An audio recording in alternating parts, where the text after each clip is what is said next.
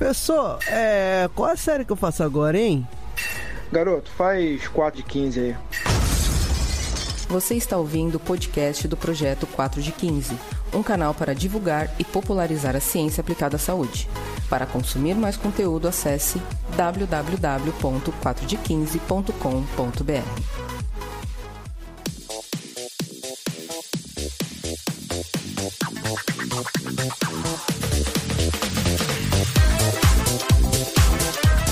Olá pessoas, vamos para mais um Drops, que é aquele podcast rapidinho, onde respondemos suas perguntas. E eu sou o professor Yuri Motoyama, estou aqui hoje com a professora Micena Miranda, que é lá da Mente Anatômica, que é um perfil do Instagram, que é muito legal, acho esse nome muito legal, que foi a vencedora, né, o perfil e a Micena foram os vencedores do concurso de post que nós fizemos do Ciência do Exercício, agora no mês que passou. Micena, dá um alô aí para o nosso pessoal. Olá pessoal, tudo bem? Prazer estar nesse podcast de hoje, viu, Yuri? Obrigado pelo convite. E no Drops de hoje nós vamos falar por que você não pode subestimar o músculo masseter. Então vamos lá. Micena, antes de começar, eu acho que a gente que fez faculdade da área da saúde já deve ter ouvido falar do masseter alguma vez na vida, mas relembre a gente. O que é o masseter, qual sua função, do que, que ele vive, do que, que ele se alimenta, onde que ele se reproduz, conta okay. tudo pra gente.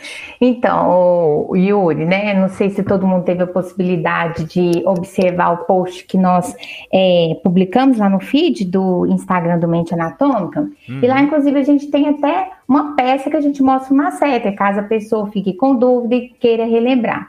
Boa, vou pôr o link. Então, o masseter, ele é um músculo da mastigação que ele é potente. E ele é um músculo constituído por dois feixes, um feixe superficial e um feixe profundo. De modo geral, o que, que, acontece? Ele é um músculo que ele atua em movimentos da mandíbula porque ele tem a inserção, um dos seus pontos de fixação, em acidentes ósseos chamados de tuberosidades macetéricas, que se encontram na face lateral, então, ou seja, na porção externa do ramo da mandíbula, que é o único osso móvel do crânio. Uhum.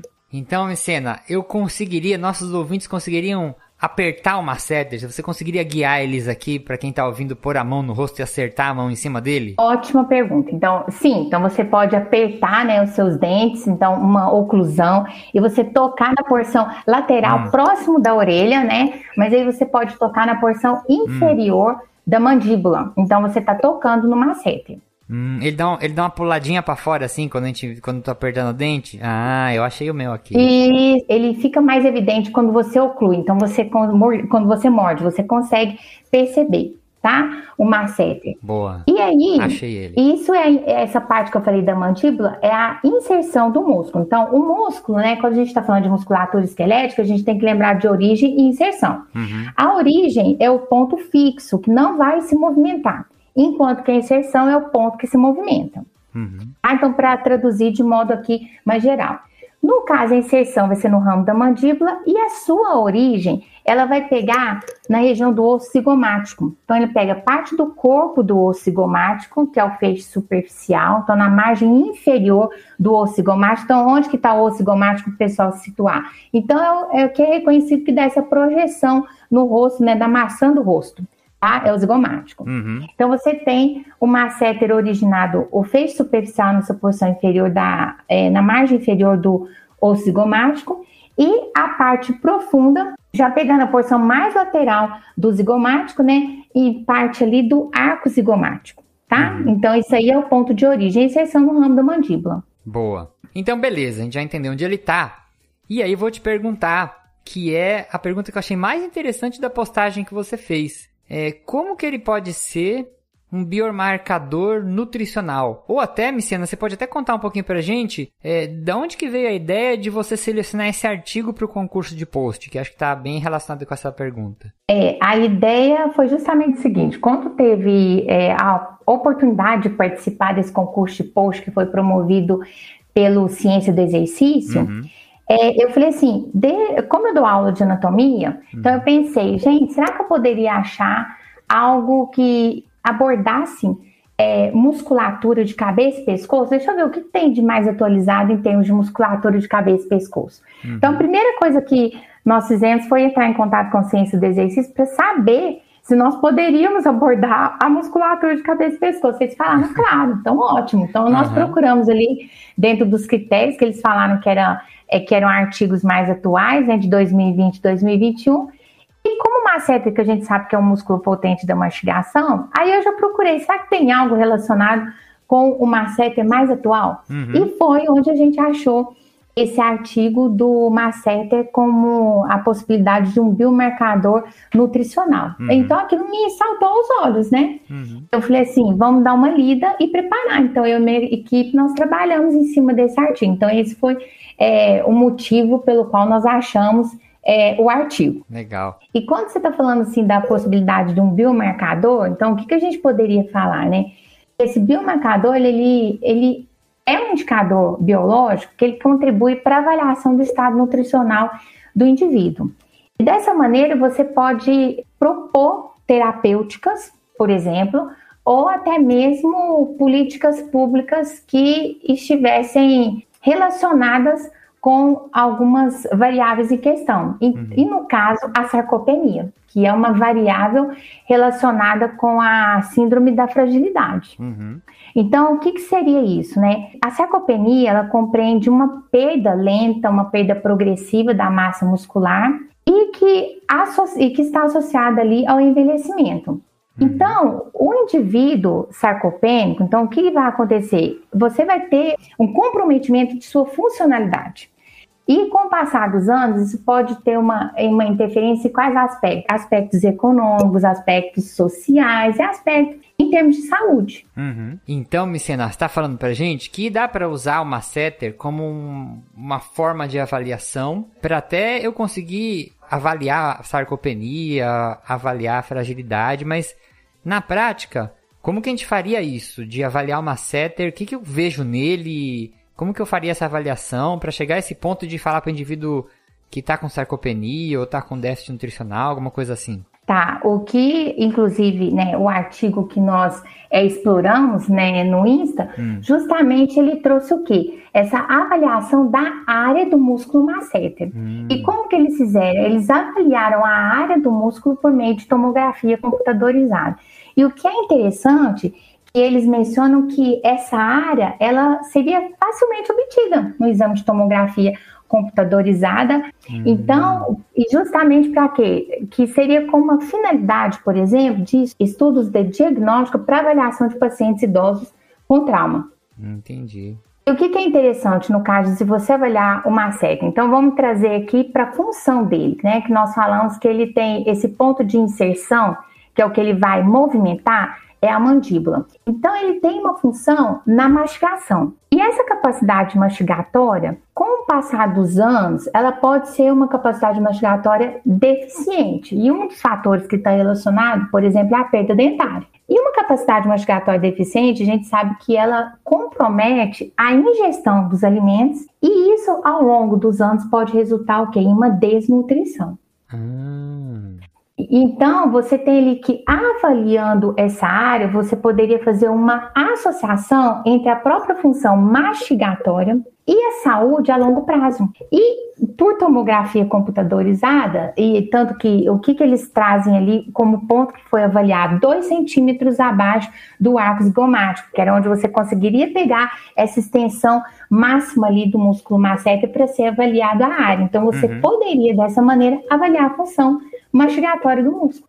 Ah, deixa eu ver se eu entendi então. Como o masseter é um músculo relacionado a uma distinção, você avaliar hum, a condição desse músculo, né? Se ele. Posso falar uma besteira agora, você me corrige, mas se ele tá mais hipertrofiado, ou menos hipertrofiado, igual o músculo do, do bíceps, que é quando a gente faz academia.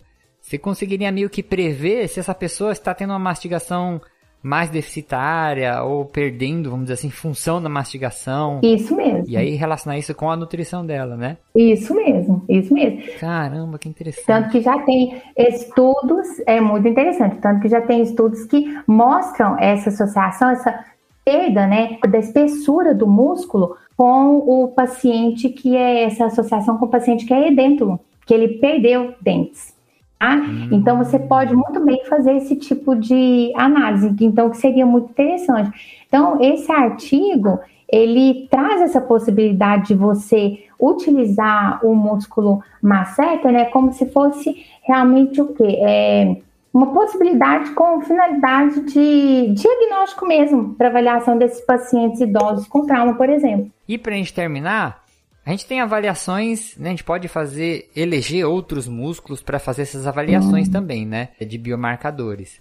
Qual a vantagem que você vê, que o artigo levanta, em usar e avaliar o masseter? Então, as vantagens seriam o quê? Essa área do masseter, ela seria facilmente avaliada por uma tomografia computadorizada. Você poderia fornecer, então, evidências para uma associação da função mastigatória e a saúde do indivíduo a longo prazo. Uhum. E outro detalhe que é interessante, que identificar os pacientes com sarcopenia por meio da análise da área do masseter, ele poderia dessa maneira te permitir o quê? Intervenções. Então vamos supor, uma suplementação nutricional para uma redução de mortalidade a longo prazo.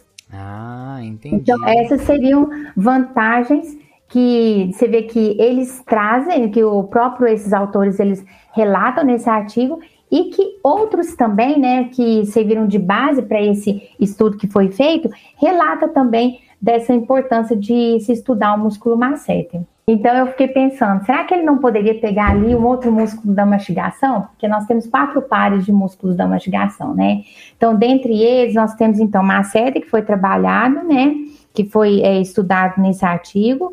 Você tem o pterigóide, o pterigóide medial, o pterigóide lateral e o músculo temporal, uhum. tá? E um músculo que ele, ele tem um sinergismo com o masseter, então em termos de função, você tem o músculo pterigóide medial. Então, eu fiquei pensando, os músculos da mastigação, de modo geral, eles têm ponto de inserção na mandíbula, por isso que eles estão atuando em movimentos mandibulares. Então, será que é, o, os próprios autores não pensaram numa possibilidade de se avaliar um outro músculo da mastigação? Então, assim, fica uma coisinha que às vezes a gente pode encontrar nos artigos futuros, né? Ah, boa. Fica para o pessoal que está ouvindo. Se pessoas tem alguém ouvindo é. aí, a gente quer dar o donto, fala, poxa, já pega uma ideia de pesquisa aqui com o podcast. Eu achei muito interessante, de verdade. Legal mesmo, legal. Então é isso, gente. Quero agradecer aqui a Micena pelo esse tempinho pra gente gravar esse Drops e falar que quando eu tava fazendo a votação, né, que eu ajudei a Daisy a eleger os posts, né, tinha vários critérios que a gente usou